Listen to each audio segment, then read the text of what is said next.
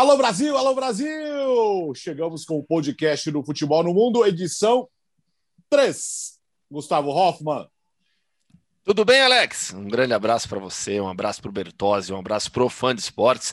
Terceira edição e vocês podem ter certeza, fãs de esportes, terceira de muitos ainda que virão, viu? Tem, a gente vai, vai longe aqui porque a gente gosta demais do que a gente faz aqui no futebol do mundo e é muito legal também é, receber o feedback de vocês, o carinho de vocês, as mensagens, seja nas redes sociais, no YouTube também, para o pessoal que assiste o podcast, né? Não apenas ouve.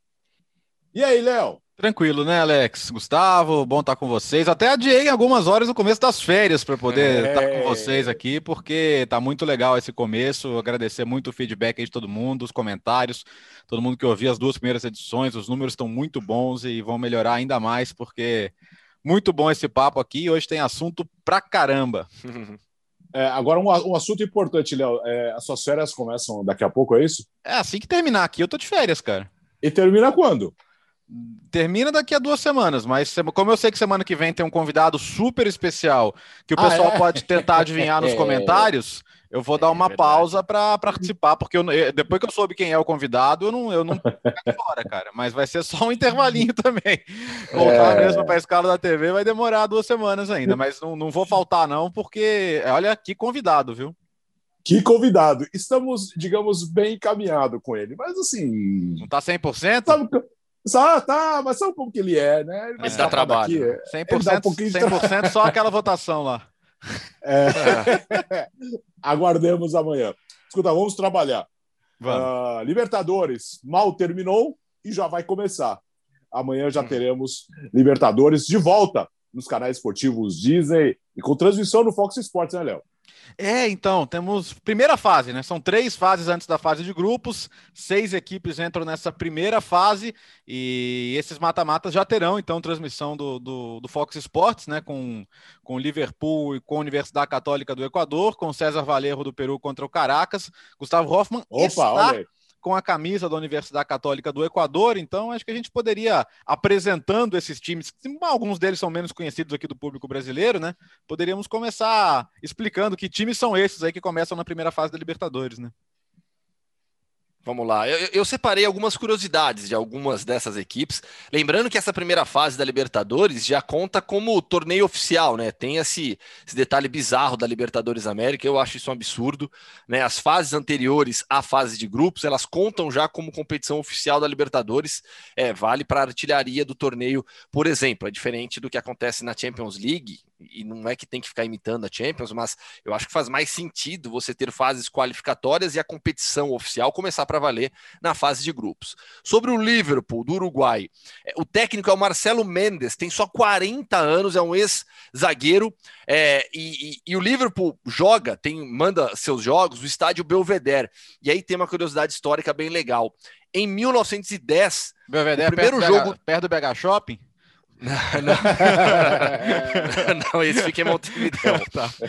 Mas é, o, o, estádio Belvedere foi é. o palco do primeiro jogo da seleção uruguaia com a camisa celeste em 1910. Então, assim, o Uruguai é um país maravilhoso, isso eu não preciso ressaltar. Montevideo é, é espetacular. Nossa. E para quem gosta de futebol, Montevideo é um paraíso também, né? Porque para onde você olha, você acha um estádio de futebol. Né? E esse estádio Belvedere é histórico para o futebol uruguaio por conta disso. Primeira vez que a seleção é, é, celeste usou a camisa é, celeste. Celeste que é a cor da Universidade Católica, dessa camisa que eu visto agora, para quem está nos assistindo pelo YouTube. E o técnico da Católica é o Santiago Escobar, que é irmão do Andrés Escobar, zagueiro colombiano que foi assassinado após a Copa do Mundo de 94. Ele tem dois títulos colombianos na carreira com o Atlético Nacional, treinou já o Bolívar, o Deportivo Tátira, está é, desde 2017 no cargo. Ele é um desses técnicos que é, na América do Sul é bem comum, né, Bertozzi? O cara ele vai pingando de país em país e vai conquistando títulos também. É verdade. Sobre, sobre, o Liverpool, tem uma passagem curiosa, né? Que Montevideo, puxa, é um palco histórico do futebol mundial, né? E eu não conheço, mas as meninas conhecem, a Pri e a Laura conhecem, né? E, uhum. e elas foram mesmo para Montevideo e eu falei, pô, vocês têm que ir lá no, no, no, onde foi o primeiro gol das Copas e tal. Só que, tipo, é uma rua normal, porque o estádio não existe mais, é. né? De Pocitos, e só tem uma, tipo, uma trave lá marcando o lugar. E elas, e elas, começaram a falar, pô, onde é que é? Onde é que é? Porque ninguém sabe, ninguém sabe disso aqui e tal, mas no final das contas elas conseguiram achar tiraram foto lá e eu ainda vou acabar conhecendo. Muita gente acha que, é o, que o azul e preto do, do, do, Liverpool do Uruguai é uma coisa meio Juventus da Moca, assim, quer dizer, você tem dois rivais, aí é o nome de um e as cores de outro, como o Juventus da Moca que tem as cores do Torino. Mas não tem nada a ver, ninguém pensou no Everton para dar, o, dar o azul do Liverpool, não. O azul e o preto eram cores de times da época lá, times antigos do Uruguai. É um time fundado por, por estudantes de colégio, né, na época, e na época como, como acontecia também na, na, na, no, no Cone Sul de uma maneira geral, né? Muitos navios aí com, com importações e com, com migrações, eles vinham de, de, do Reino Unido e, em especial, ali do norte da Inglaterra, de Liverpool. Então, é, é, é, isso que tem a ver com o nome. É a segunda participação na Libertadores, né? A primeira foi em 2011, quando caiu para o Grêmio na, na pré, que não é pré, como lembrou o Gustavo, né? Já faz parte da competição. Então, sim, tem participação em Libertadores. É. E aí, o curioso é a classificação do Uruguai, que é a mais bizonha Nossa. de todas para a Copa Libertadores.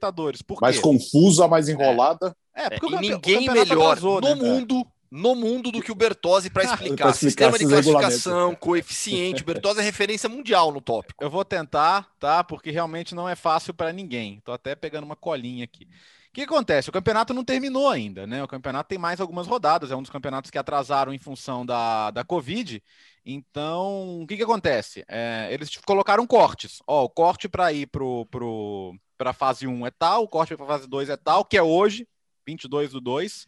E aí, até o final, se, se o campeonato terminar, 1 e 2 são os finalistas do campeonato. Só que o, o, o Liverpool ele era o, o, quinto colocado quando teve o corte da fase 1 e ele optou por pegar a vaga. Falou: não, se ninguém na minha frente quer, eu quero. Né? Eles vão oferecer: nossa, você quer? Não, quero tentar ir para os grupos. Não, quero tentar ir para outra fase. Não, você quer? Eu quero. E eu quero, foi, pegou e vai jogar essa fase. O curioso é que o Liverpool é, nesse momento, líder do clausura. Líder. Ele, tá, ele pode ganhar o clausura. Se ele ganhar a clausura, ele joga com o Rentistas, que é o campeão do Apertura. Aí quem ganhar é campeão? Não. Quem ganhar pega o, o, o, melhor time do, da tabela anual, que é a soma de todos os jogos. Que Sim. nesse momento é o Nacional. Então, obviamente, o Nacional também recusou. Aí, agora para a fase 3, o Montevideo City Torque, que é o time do grupo City, né? Que obviamente já cresceu muito rapidamente lá, e o Penharol também recusaram. Então, no momento que a gente está gravando, o Wanderers não aceitou ainda, mas provavelmente seria o Wanderers. Desculpa se não foi na hora que você está ouvindo mas era o mais provável pelo que a mídia uruguaia noticiava. Mas agora o Liverpool já pegou. E se foi eliminado, tchau, um abraço, vai para casa, porque não tem o que fazer. Ele não tem como pegar duas vagas na mesma competição, né? Então ele optou por essa vaga, quer disputar a Libertadores e, e agora vai tentar ver contra que a confusão, Católica. Né? E, e, e, a Católica é como o Gustavo formou na PUC, né? Sim, é como se fosse Campinas. o time da PUC, né? Ponte, a Universidade Católica de, de, do, de, do, Equador. É, inclusive, é, é, a instituição superior de ensino mais antiga e particular do Equador.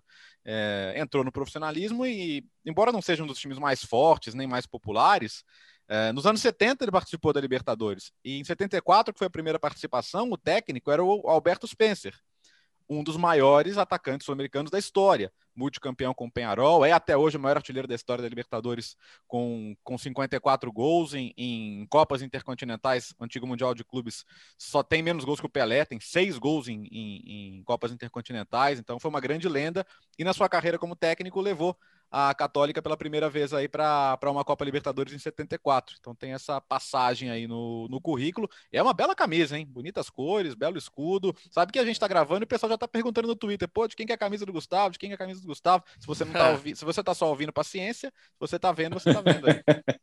é, por favor, se ficou alguma dúvida, é Libertose no Twitter para explicar de novo. Nossa senhora. E por falar em, em, universidade, tem a Universidade César Baerro, que também é, que também é um clube que vem da, da universidade, da Universidade Peruana, César Baerro. É um clube novo, fundado em 96, foi campeão da Copa do Peru em 2003, mas não tem ainda nenhum título de primeira divisão nacional. Tem dois títulos de segunda divisão, mas nunca ganhou é, a elite peruana. O Peru, as forças do futebol peruano têm tem se alternado bastante, mas a Universidade César Baerro ainda não, não conquistou. E o Caracas aí já é um time mais tradicional do futebol sul-americano, né? Uma força do futebol venezuelano. O técnico lá é o Noel San Vicente, que era técnico da seleção venezuelana também. É outro treinador com estabilidade no cargo, tá desde 2017. A gente vai encontrar alguns casos assim aqui na América do Sul, nesses times que vão jogar Libertadores da América, mas aí no caso do Caracas é realmente uma equipe já bem conhecida do torcedor brasileiro também. E o César Agora, é, então na quarta, terça e quarta-feira, hein? Terça e quarta-feira, no Fox Sports. Terça-feira, 9h30 e quarta-feira, acho que 7h30. 7h15, 7h30. Boa, aliás, com o Super abre o jogo. Aliás, bombou o nosso Sport Center abre o jogo, hein? Opa! Ah, opa. Cenário novo. Estavam chique, hein? Estamos chiques, chique. nada mal, nada mal. Morrendo de dor nas costas, mas tudo bem. Em pé, de sapato, de gravata, tem que ter postura. Vai dar tudo certo. É, César Valerro, né? O técnico, a gente falou de técnicos, né? É o, é o Chemo Del Solar, que é uma lenda da seleção peruana, né?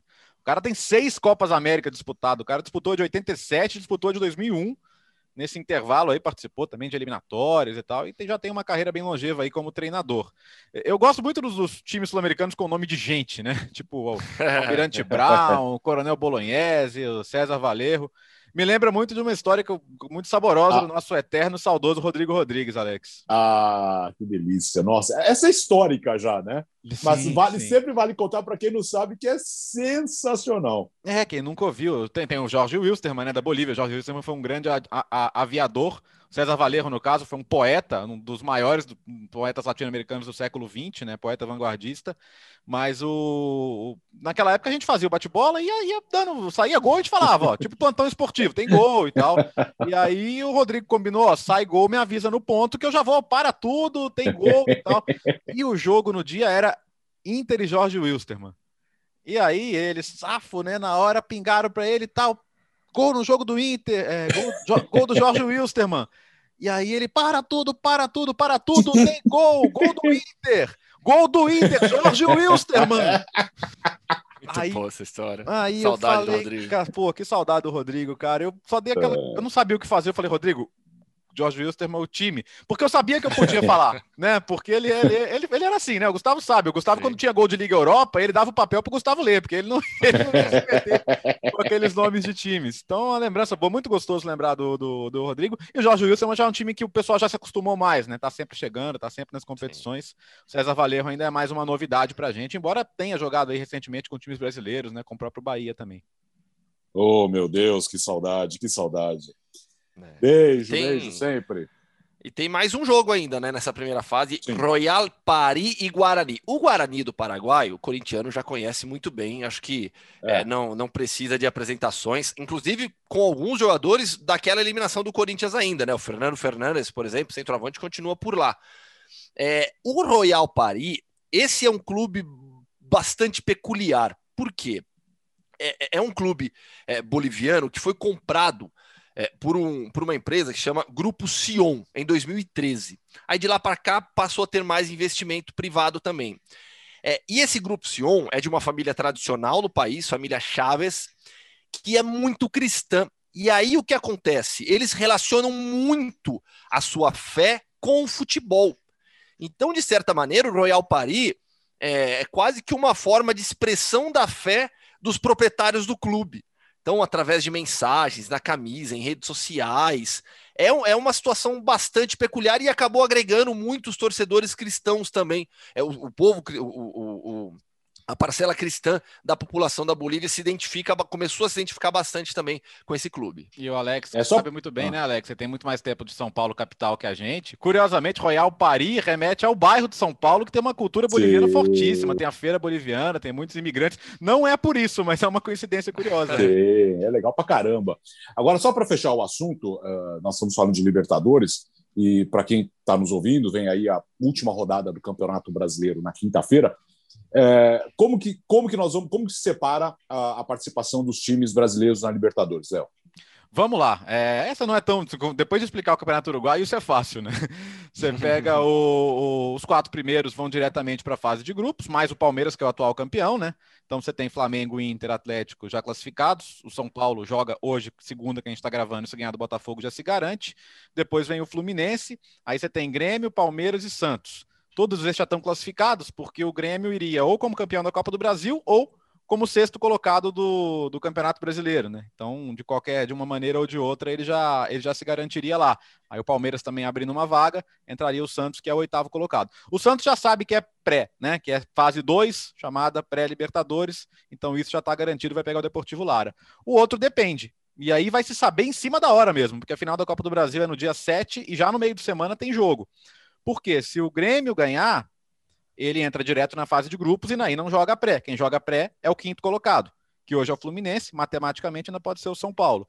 Mas são dois brasileiros de qualquer maneira. A Comebol até mudou as datas, né? Para empurrar para frente para poder dar tempo do Brasil definir os seus representantes, para não ter que ficar um cenário igual ao Uruguai, né? Você ter que ir picando vaga de acordo com, com a fase em que estão os jogos. Mas é isso então, né? Então o Brasil vai ter seis times direto na fase de grupos e dois entrando já nessa fase. O, o, o que for o melhor dos dois vai pegar o Ayacucho do Peru, que é outra novidade. Mais para frente a gente vai ter tempo de falar dele também. Libertadores, a partir de terça-feira, você vai acompanhar nos canais esportivos Disney. Na terça-feira, nesta terça-feira, já tem jogo no Fox Sports. Para que você, para você que está nos ouvindo depois disso, você sabe que a casa da Libertadores é aqui. Vamos para a Alemanha, Gustavo. Por incrível que pareça, uma rodada que o Bayern perdeu, todo mundo não perdeu. Aliás, é. quase todo mundo ganhou, tirando o Bayern Leverkusen nessa pseudo briga pelo título, vai, porque o Leverkusen está um pouquinho mais atrás, mas assim, todos os concorrentes não perderam nessa rodada, quase todos venceram. E a gente viu o que você fez na rede social, viu lá no Twitter. Tentou Provo secar é, o Leipzig. Provocou, provocou. É. Eu? A gente está de olho, falou disso. lá no sábado. Ah, todo Bayern perdeu, não sei o que. Leipzig, óbvio que vai perder. Foi Provocou lá e ganhou. os touros vermelhos. É, não, e uma baita atuação do Leipzig, convincente, jogo forte do Leipzig, vitória tranquila sobre o Hertha Berlim, com uma atuação muito, muito, muito boa da equipe. É bom, vamos lá. É, as duas grandes histórias da Bundesliga nessa temporada são Eintracht Frankfurt e Wolfsburg. A gente tem, é, teoricamente, essa briga pelo título. O Leipzig agora está a dois pontos do Bayern, mas, sinceramente, duvido que teremos realmente Olha. uma briga até o final. Eu acho improvável. acho improvável. O Bayern tá cansado, hein? O Bayern, sem dúvida, o Bayern vem, vem, vem oscilando demais nesse final de semana contra o Frankfurt. Mérito demais do Frankfurt, tem a maior invencibilidade do momento na Bundesliga, 11 rodadas. Nesses últimos 11 jogos, marcando pelo menos dois gols em cada um, novo recorde do clube. Uma equipe bem organizada. Não teve o André Silva no jogo contra o, contra o Bayern, jogou com o Jovic, que está sempre saindo do banco, mas o Camada está jogando muito bem. O Amin Yunis é, foi decisivo nessa, nessa partida contra o Bayern. Mas é, à medida que o Bayern conseguir recuperar os seus jogadores, não teve nesse final de semana o Thomas Miller, é, não teve o Pavar, segue, não tem o Douglas Costa saindo do banco, segue sem o Goretzka, o Mike Roca que jogou do lado do Kimmich, é, o, o, não teve o Gnabry também. Então, assim, eu, eu acredito que à medida que o Bayern for recuperando seus jogadores, vai encaminhar a conquista. Acho improvável que tenhamos na penúltima, na última rodada, uma disputa ainda por título, mas é fato que a equipe que vai perseguir o Bayern é o Leipzig. Se o Bayern vacilar, o Leipzig está lá. Eintracht Frankfurt e Wolfsburg lideram o segundo bloco, que tem Bayern Leverkusen, que tem Borussia Dortmund, que ganhou do Schalke nesse final de semana. Só que Frankfurt e Wolfsburg vem jogando muito, vem jogando muito bem. Se tem invencibilidade do Frankfurt, comandado pelo Ad Ruther, né, joga sempre um 3-4-3 quando tem a bola, consegue variar taticamente também. O Wolfsburg, do Oliver Glasner, técnico austríaco, é, é, é, uma, é uma equipe que pressiona demais com e sem a bola, tem uma intensidade absurda o Wolfsburg. Até a Bundesliga publicou é, no seu site em inglês é uma análise muito legal, tática, de como o Bayern, de como o Wolfsburg joga. É a força que tem pelo lado esquerdo. Um grande abraço Paulo Otávio, que é nosso ouvinte aqui também do, do, podcast. E o Paulo Otávio vem sendo um dos destaques e uma das armas nessa, nessa ascensão do Wolfsburg, porque o Paulo Otávio é um jogador que tem uma capacidade ofensiva muito forte, fecha bem o seu setor também sem a bola. E o Wolfsburg utiliza muito as ultrapassagens do Paulo pelo lado esquerdo. É, tem o, o Weghorst marcando muitos gols, trabalhando bem como pivô. É um encaixe muito certo dessa equipe ofensivamente. Então, para mim, são as duas grandes histórias da Bundesliga até aqui. É, a gente, felizmente, a gente não tem motivo para falar mal do Wolfsburg, né? Que eu ia ficar um pouco sem graça, porque o Paulo Otávio é um ouvinte muito fiel, que ouve, comenta, manda mensagem, então eu ia ficar sem graça. Mas que bom que não precisa, só podemos falar bem aqui. Cara, seis jogos sem levar gol, né? É, é o, o Castells, goleiro belga, sendo muito elogiado, ele tem desse, de 21 jogos, 10 clean sheets, né? ou seja, 10 jogos sem tomar gol. Ele tem uma média de defesas que, que se aproxima de 75%. É, para traduzir, né? De cada quatro chutes que vão no gol, três ele defende. A média no campeonato seria dois de cada três, né? Seria 65%, 66%. Então, excelente aproveitamento dele. É, naquela métrica de, de expected goals, né, de expectativa de gols, ele, ele, ele levou quatro gols menos do que um goleiro médio teria tomado. Então, um desempenho muito bom. Claro que não é só ele, né? O Gustavo já lembrou do Paulo Otávio. O Lacroix, um zagueiro francês muito Sim. interessante. Veio do Sochaux, veio da Ligue 2, é um dos melhores zagueiros do campeonato, tem um potencial imenso. O CS Football fez um estudo de jogadores que estão no sub-23 que tem boa chance de estrear logo na seleção. Ele aparece nessa lista. E, e o Weghorst, né, que tem 14 gols e, e, nenhum jogador fez tão, tantos gols em 20 jogos né, na, na Bundesliga pelo Wolfsburg. Você vai falar, ah, mas o Grafite fez 28.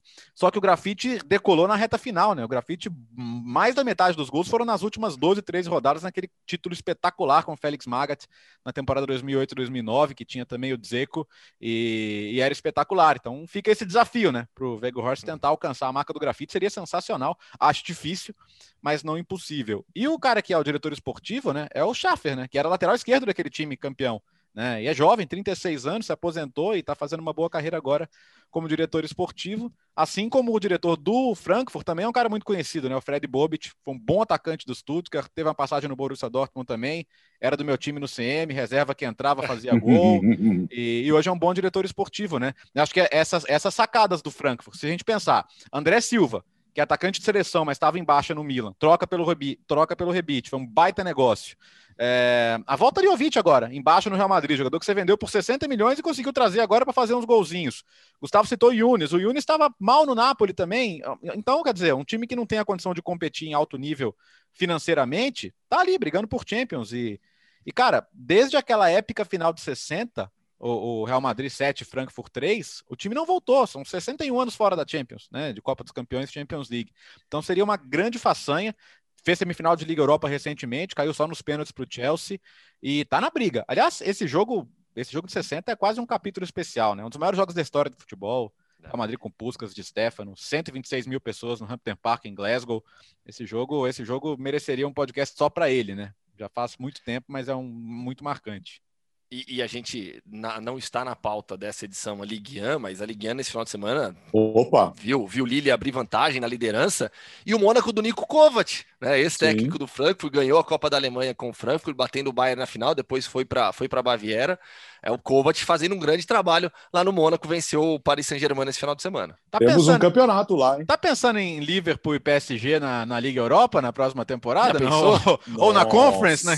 Temos que falar da Conference um dia, hein? Nova competição da UEFA. Demais. Essa, sim, essa sim. vale uma explicação. O Gustavo vai adorar, porque só, tem, só vai ter time alternativo vai. praticamente. Aí pode pingar um desses aí no, no meio.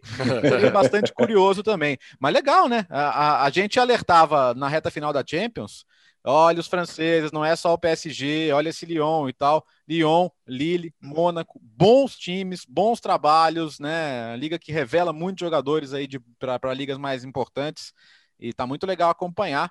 E claro que o PSG ainda é favorito, mas hoje está quatro pontos atrás do líder, né?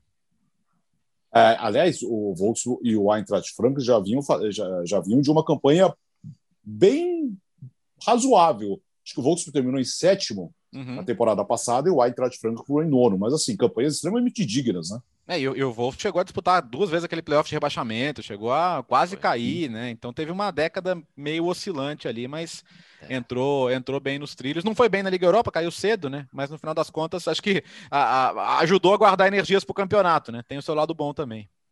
E aí, Alex, tem que citar o Oliver Glasner né? Porque o trabalho dele tem sido muito bom. Oliver Glasner, que sobe com Lask Linz da segunda divisão para a primeira na Áustria, faz um grande trabalho por lá. O Paulo Otávio é, trabalhou com o Glasner no Lask Linz, né? Depois de lá, ele foi para o Ingolstadt na, na, Bundesliga 2, e aí depois que o Glasner o contrata e leva para o Wolfsburg. Mas o trabalho do Oliver Glasner tem sido fundamental também. Como eu destaquei agora há pouco, é um técnico que gosta da bola, que pressiona demais os adversários, exige muito fisicamente da sua equipe. Então, é, é, é, é sem dúvida alguma um grande trabalho. Vamos agora para a Turquia. É, que bom que voltamos a ter os grandes uh, brigando pelo título, né, Gustavo? Pois é, né? A gente, a gente anda muito mainstream, né? Só quer falar de França, Espanha, é, Alemanha. Tá louco. Turcão, então, assim, Turcão na veia.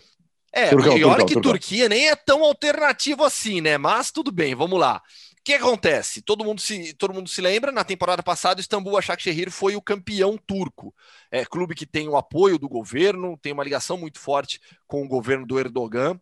Venceu o campeonato depois de é, vir batendo na trave algumas vezes. Só que nessa temporada, jogando também a Champions League, sofre demais. O Istambul Başakşehir está lá embaixo, na zona de rebaixamento que ficou, que foi ampliada, né? Por quê? É, a temporada tem agora 21 times por conta da pandemia de coronavírus. Três subiram e nenhum desceu. Não houve rebaixamento na temporada passada. E agora, quatro vão cair e três vão subir, deixando a primeira divisão turca com 20 times. O Başakşehir não vence há oito rodadas, perdeu os últimos cinco jogos. Na sexta foi batido em casa pelo Trabzonspor por 1 a 0. É, o Juliano que foi uma grande contratação. E aliás, eu bati um papo com ele na hashtag entrevista e Hoffman, tá lá, tá aqui no YouTube também, para quem está acompanhando pelo YouTube. É só entrar na, no, no, canal da ESPN Brasil no YouTube, procurar playlist de entrevista e Hoffman. Tem um papo com o Juliano, tem um papo com Souza também. E nessa semana vai entrar um papo com o Marcão do Galatasaray. Então, passando por todos, todos os clubes da Turquia, todos os maiores clubes da Turquia também. O Juliano jogou só 13 jogos, 590 minutos até agora disputados no Campeonato Turco, tá machucado, não rendeu ainda o que se espera, então Başakşehir sofrendo demais. E aí, com isso, Besiktas, Galatasaray e Fenerbahçe, os três estão na ponta da tabela, os três estão na luta pelo título. O Besiktas não jogou nesse final de semana justamente por, por haver número ímpar né, na primeira divisão é, é, turca, mas é, tá com uma disputa bem legal realmente. O papo com o Marcão foi muito bacana também, falou bastante sobre o Fatih Terim, eterno Fatih Terim, que é o técnico do Galatasaray. Ó, oh, o, o Fenerbahçe de volta à briga é, é, é, notícia, porque vinha de temporadas muito ruins, né? Crise. Na temporada retrasada chegou a frequentar a zona de rebaixamento, depois arrancou na segunda parte, mas vem de um sexto e um sétimo lugar, não tá jogando nem competição europeia. Então é, é, é, é legal ver o Fenerbahçe de volta. Embora a gente tenha dado uma secada, que foi só a gente levantar a pauta, eles perderam nesse fim de semana, né? Perderam em casa pro, pro Gostep, mas tudo bem. É, faz parte. O Galatasaray que tá né? forte. Com o Ozil em campo. O Galatasaray que tá bem, né? Com Arda Turan, né? Um interminável Arda Turan. Trouxe agora o Jetson Fernandes, que não, não conseguiu se firmar no, no Tottenham. Aliás, o campeonato turco é, é, um show de, de por onde anda, né? Você não sabe por onde anda, tá lá. Tá na Turquia, tá na Lucas Turquia. Mugni, achei ele outro dia lá. O Wellington, zagueiro, ex-Flamengo. O Flamengo vai dar tendo arrepio de ouvir falando esses nomes. Mas os caras estão tão lá. O Besiktas repatriou agora o Cenk Tosun, né? Que tava na reserva lá no Everton. Mas, assim, fazia ah, normal os três brigarem pelo título. Não vinha sendo, né? Não, não vinha é. sendo. No, no, nos times, o Galatasaray foi sexto na última temporada, o Fenerbahçe sétimo. Então é legal para o campeonato também ver os grandes voltando a, a, disputar em cima, né? E tem um detalhe a mais ainda, é, o campeonato turco, para mim, tecnicamente, sempre é, é, foi muito bom. O campeonato turco, a gente até transmitiu por um tempo na ESPN Sim. também. É o turco, tecnicamente, para mim, é a segunda prateleira do futebol mundial, sabe? Era, pelo menos. Mas o que aconteceu nos últimos anos?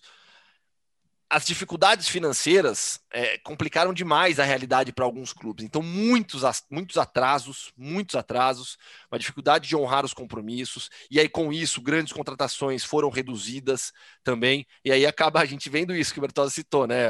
É, um monte de jogador já mais veterano, que não deu certo aqui, acaba pingando lá na Turquia.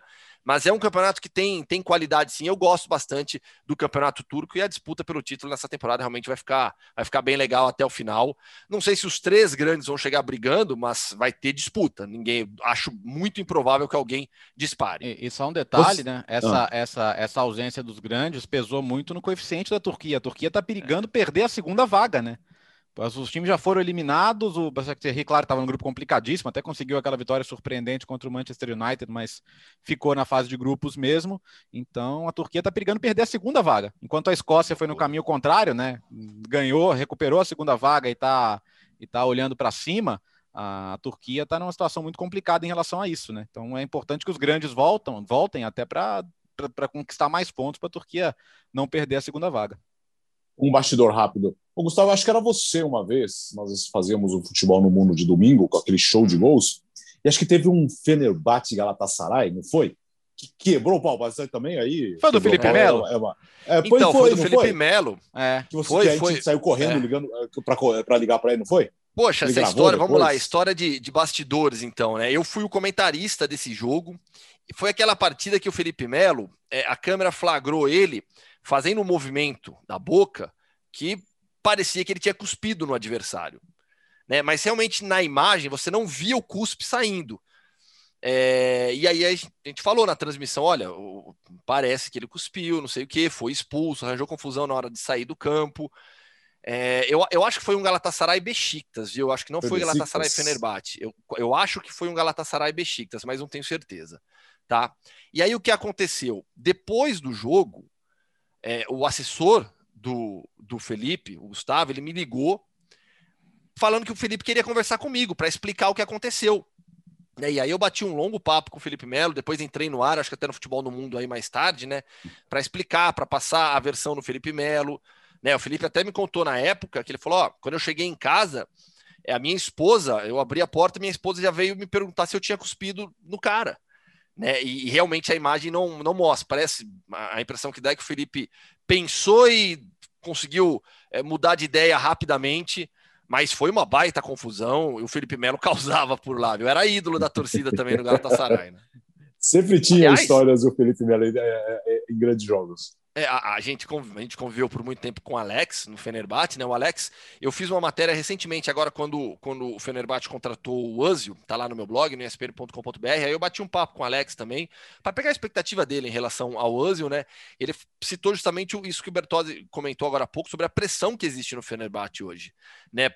Para voltar pelo menos para as competições continentais. Pode até não lutar pelo título, mas tem que voltar para as competições continentais. E o basquete do Fenerbahçe também está muito mal.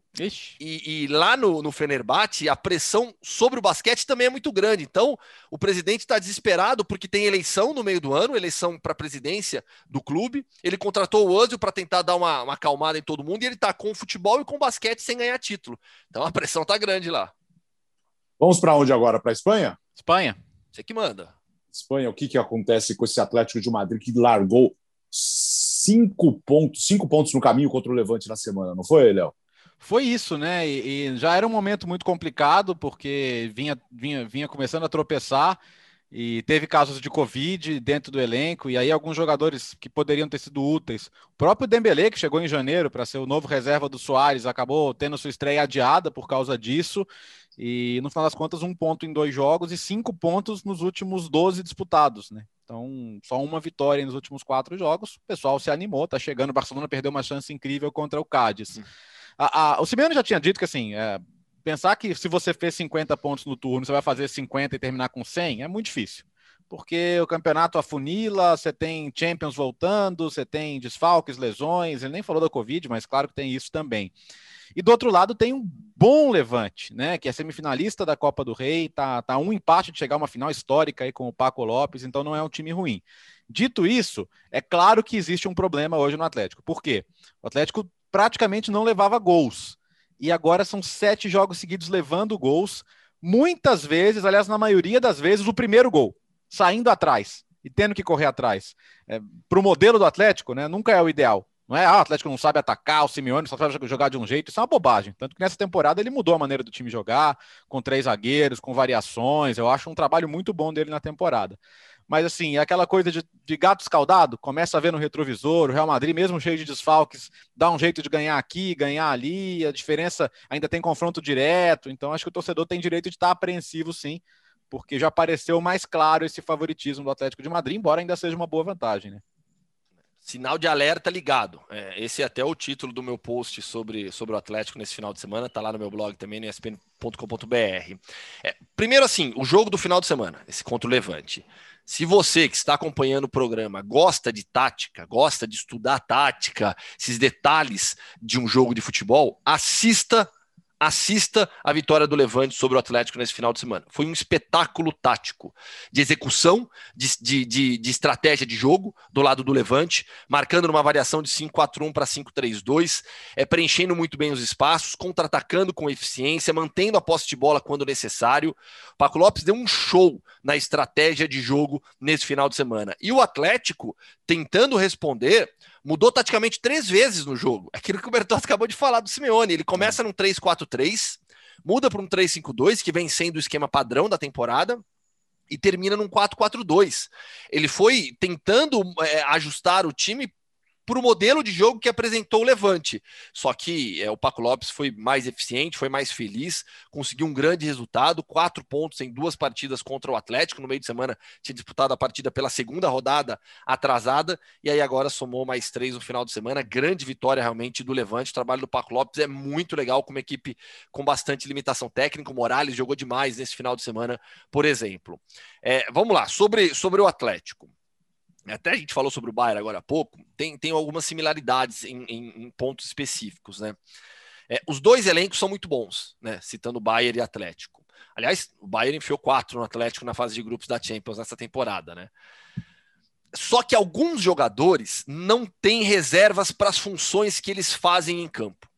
E aí, para mim, no Atlético, são Trippier e o Carrasco no, no, no, no Bayern, o Thomas Miller, o Chopomoting que jogou na função do Thomas Miller nesse final de semana, né, atrás do Lewandowski. Esquece, nenhum jogador, acho que no mundo, tem as características do Thomas Miller. Então, por mais que o Bayern contrate, reforce o elenco, quando não tem o Thomas Miller, sente muito, muito a falta dele. No, no Atlético, essas funções de carrilheiros, como eles chamam na Espanha, o jogador de lado de campo, que abre, que ataca, o Atlético não tem opção hoje. Ah, mas e o Renan Lodge e o Versálico? O Lorente?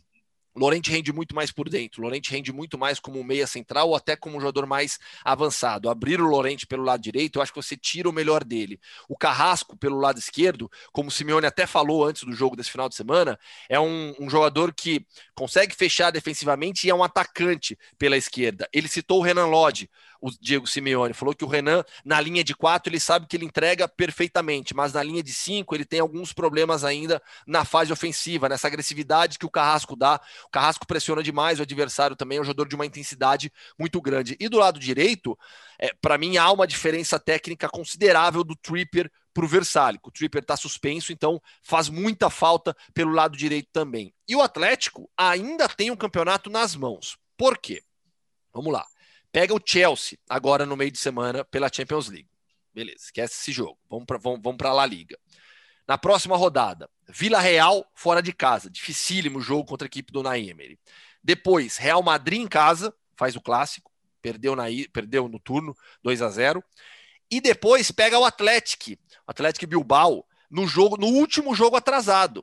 Então, são três jogos que, para mim, vão definir se o campeonato terá o Atlético de novo, forte na ponta, caminhando tranquilo para o título, ou se a gente vai ter disputa. Porque se o Atlético sair desses três jogos com sete ou nove pontos, esquece, vai ser campeão. Se sair desses jogos com um, quatro pontos, imaginando que o Real Madrid seguirá vencendo, aí a gente vai ter uma disputa. Não, e, e, só um detalhe essa ausência do Tripper, né? Como diria o Neto, é um cabeçudo, né? Vamos falar a verdade. o, cara, o cara é jogador de futebol. Mas não é pé de rato, hein? É bom jogador. Não, é bom, é bom jogador, bom jogador. Gosto dele também, concordo. Acho que ofensivamente o Versálico não oferece nada do que ele oferece também. O cara, o cara tá se transferindo, o cara vai sair, vai jogar na Espanha, vai jogar num time como o Atlético de Madrid.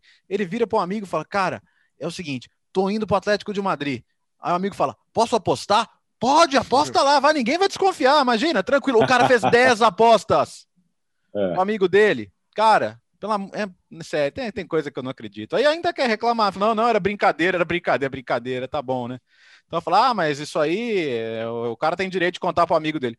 Tem, ele tem, ele tem direito de se ferrar também se o amigo usar essa informação para ganhar dinheiro em cima, né? Então, e ele foi suspenso, suspensão inicialmente na, na Inglaterra, mas depois internacionalizada pela FIFA, né? Então foi muito cabeçudo aí o Tripper. Aliás, vocês viram aquela história do, do, do, cara que invadiu o Super Bowl, que acho que é brasileiro, inclusive, né? Que ele, ele teria apostado, feito uma aposta gigante. Ah, que alguém yeah. ia invadir o campo Sim. no Super Bowl. Aí o cara foi lá e invadiu. Ganhou dinheirinho. Escuta aqui o Bola da Vez dessa semana. Tem muita história para contar, hein? Tem muita, muita informação nesse momento. Richarlison, bola da vez. O Everton venceu o clássico. E o Richarlison agora é, é, vai, vai postar o primeiro, vai, o primeiro tá no texto, ar já. Né? Tá no, tá no blog, o, do blog, no blog que o Everton está uh, tem, tentando, tentando, não, uh, procurando alcançar o, o, público brasileiro, né, Gustavo? É, eu, eu, eu gosto demais dessa é, cada vez é, maior interação de clubes europeus com o torcedor brasileiro. Né? Os clubes europeus, diferentemente de outros grandes da América do Sul, por exemplo, já perceberam o tamanho global que eles têm. Por isso que a gente vê clubes como Everton, Manchester City, é Barcelona, até o Cádiz, com várias contas, é, contas em várias línguas. Isso é fundamental. Você aproxima o seu torcedor, o, o, o, o simpatizante do clube na América do Sul, tem uma conta em português. E o Everton é um desses casos, faz um trabalho muito legal de relacionamento com o torcedor através da sua conta em português. Aliás, vários clubes, Everton, brincando um monte com a questão do Big Sim. Brother, isso aproxima ainda mais o pessoal. Próprio Frankfurt que a gente citou. Sim. Também. Aliás, aliás, um recado para os malas que não gostam de ver brincadeira de Big Brother no, no Twitter. Cara, na boa, cuida do seu, né, velho? Desculpa. É, povo chato. Ah. Quer comentar, então, quer comentar, a, quer é. comentar a conta dos outros? Ah, gente que quer é. cuidar da vida dos outros. Mas vamos lá, vamos mas, falar mas para, ó, para, tá, é, parênteses, parabéns ao pessoal do Frankfurt, porque a conta em português do Frankfurt era uma das melhores. Sensacional. Cara. Eu me divirto é, é muito boa. com eles. Eu gosto da conta do Everton também, acho bem também. legal. E aí o que o, o, que o, o que o clube fez a partir dessa semana? Começou um blog no site do marketing esportivo. E o primeiro texto publicado, justamente nessa segunda-feira, foi do Richarlison. Richarlison falando bastante sobre. É um pouco da vida dele, de como que ele leva a vida lá no, lá no Everton, esse tempo de pandemia, e o posicionamento social dele. Richarlison vem sendo é, decisivo no Everton na temporada 2020-21, contando todas as competições: 25 jogos, 10 gols e 3 assistências. Marcou nesse final de semana na vitória sobre, sobre o Liverpool. O Everton não ganhava em Enfield desde 1999, uma vitória expressiva. É, o Everton está na disputa por vaga em Champions League. Não vai ter briga pelo título. O City, City já está encaminhando isso, mas vai ter uma briga boa por vice-campeonato e pelas vagas na Champions. E o Everton está no páreo, está na disputa, é, tropeça de vez em quando, mas o Richarlison é sem dúvida alguma um dos destaques dessa equipe. E no texto dele que ele publicou nessa segunda-feira, ele reforçou um pouco de toda a questão do posicionamento social dele. E vamos lá, o Richarlison está dando o exemplo, né? Eu sempre digo que Ninguém é obrigado a se manifestar em relação a temas sociais. Você não, você não, precisa ter opinião sobre tudo no mundo. Hoje em dia, nas redes sociais, as pessoas acham que tem que ter opinião é, formada sobre tudo. Eu não tenho, ninguém tem. Isso é impossível. Então, assim, você não precisa se manifestar sobre tudo. Mas é fato que jogadores de futebol, com a dimensão que tem o Richarlison, quando se manifestam em causas sociais, é, a mensagem fica mais forte porque ele é um ídolo. Então eu aplaudo realmente o que tem feito o Richarlison. E, e, é, e, é, muito legal, né, se a gente pensar, porque o Richarlison é um exemplo do que eu estava falando agora há pouco. Para você ser engajado em causas sociais, em temas importantes, ser uma pessoa consciente, você pode ser tudo isso e também, sabe, ser divertido, leve, popular, comentar os temas aí bobos que, que você acha, enfim. Fazer a dança do é, pombo. É, ah, fazer a dança é, do é pombo. Legal, dá para ser tudo isso, cara. Você não precisa ser um cara maçante, nem, nem com, com, com um senso de superioridade besta que muitas pessoas têm. E é muito legal mesmo, cara. E, e o Bola da Vez, assim, tá sensacional. Tem, veja, veja no, no ESPN Play ou nas reprises, tá demais no ESPN App. É, ele fala dessas questões, fala também da relação dele com o Ancelotti, muito bacana, como ele procurou o Ancelotti para recuperar a confiança, falou, olha, se eu, se eu, preciso fazer gol, mas eu preciso estar mais perto do gol, vamos ver como é que eu posso trabalhar melhor, entendeu? É, querendo aprender e ao mesmo tempo né, fazer o técnico entender como ele se sente melhor, com, com um diálogo de adulto, né? Então, o Richarlison é um cara sensacional, sensacional e vale muito a pena ouvi-lo, lê-lo e reitero esse convite também. E na, na seleção brasileira, e Mário Marra. É, ficou bem legal mesmo. Na seleção brasileira, o Richarlison tem um papel importante hoje também, né? O Richarlison é figura frequente já hoje em dia. Quando você pensa em convocação de seleção brasileira, o Richarlison tá na lista sempre, né? Pelo desempenho dele na Premier League, jogando em altíssimo nível, talvez o melhor brasileiro da temporada na Premier League. Mas esse tópico a gente deixa pro pessoal do Correspondentes para eles se, se para eles discutirem. Eles fazem sempre a votação lá, né? Mês a mês do, do, dos, dos jogadores brasileiros. Mas o Richarlison hoje é figura frequente em seleção brasileira. Aliás, seleção pode gerar um bom tópico para a gente nas próximas semanas. E o porquê? Vou, vou dar notícia aqui já, depois eu vou publicar no, no, no site também da ESPN. Convocação deve ser no dia 5, ainda não é oficial, mas a, a, a Comissão Técnica da Seleção Brasileira trabalha com a convocação para os jogos contra Colômbia em Barranquilha e Argentina em Recife no próximo dia 5. Mas, mas, eles já trabalham com a possibilidade real de ter boa parte da lista de convocados fora, por conta das restrições que a FIFA é, é, é, permite a alguns clubes de não liberar jogadores por conta da pandemia de coronavírus, com a necessidade de quarentena. Então, é uma informação que a comissão técnica, o pessoal da comissão técnica passou para mim, da seleção brasileira. A essa altura, né, a gente está aqui dia hoje, hoje é dia 22 de fevereiro, né, a essa altura, a seleção, a comissão técnica, já estaria reduzindo a lista, porque eles observam sempre quatro, cinco jogadores por posição. A essa altura, eles começariam a reduzir. Eles estão aumentando a lista nessa semana. Por quê? Porque eles sabem que perderão jogadores por conta da necessidade de quarentena e muitos clubes não vão liberar. É o caso de fazer uma lista de 30, 30 e tantos nomes. E olha que eu tô sendo bem, bem otimista ainda, porque se as restrições com a Inglaterra começarem, por exemplo, esses Sim. caras de Premier League vão ter problemas. Vão ter problemas. A gente falou semana passada aqui sobre os jogos de Champions mudando de, de sede, né? Imagina, é, se, se, se, um, se, um, jogador que, que vier ao Brasil tiver que fazer quarentena na volta, eu não libero. Tô pagando, não, né? Como não. diria, como é que falava a mulher do Zorro? Tô pagando, né? Imagina, eu, eu, não libero nem a pau. É, e os clubes é, têm a prerrogativa agora, né? É, Acho exato. que tá passando cinco dias, se eu não me engano, agora Sim. não lembro exatamente. Se tiver período, obrigação né? de quarentena ou na chegada ao local do jogo ou na volta, o clube não é obrigado a liberar.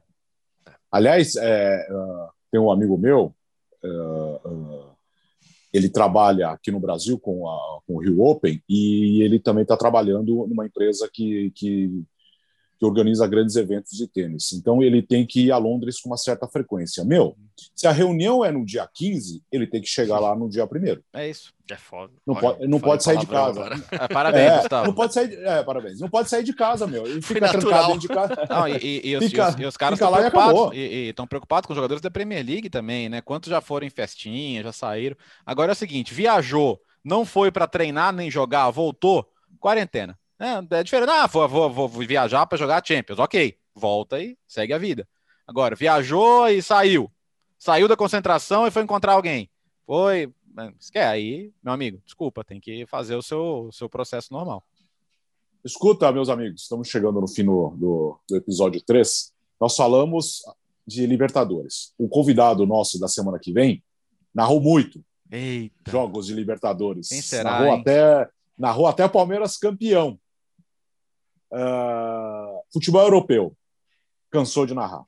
Viajou muito já. Viajou. Viajou muito com Copa do Mundo, narrou o final de Champions no estádio. Uh, futebol nacional, então, nem se fala. Narrações marcantes. Promete, hein? Narrações marcantes, Ó, eu vou ver se eu, eu tenho algumas guardadas. Um tem uma narração marcante de uma certa ave, não? Tem. Ah, eu acho que a gente já deu, a gente já deu, já deu muito spoiler. Tá fácil matar. É, agora tá fácil.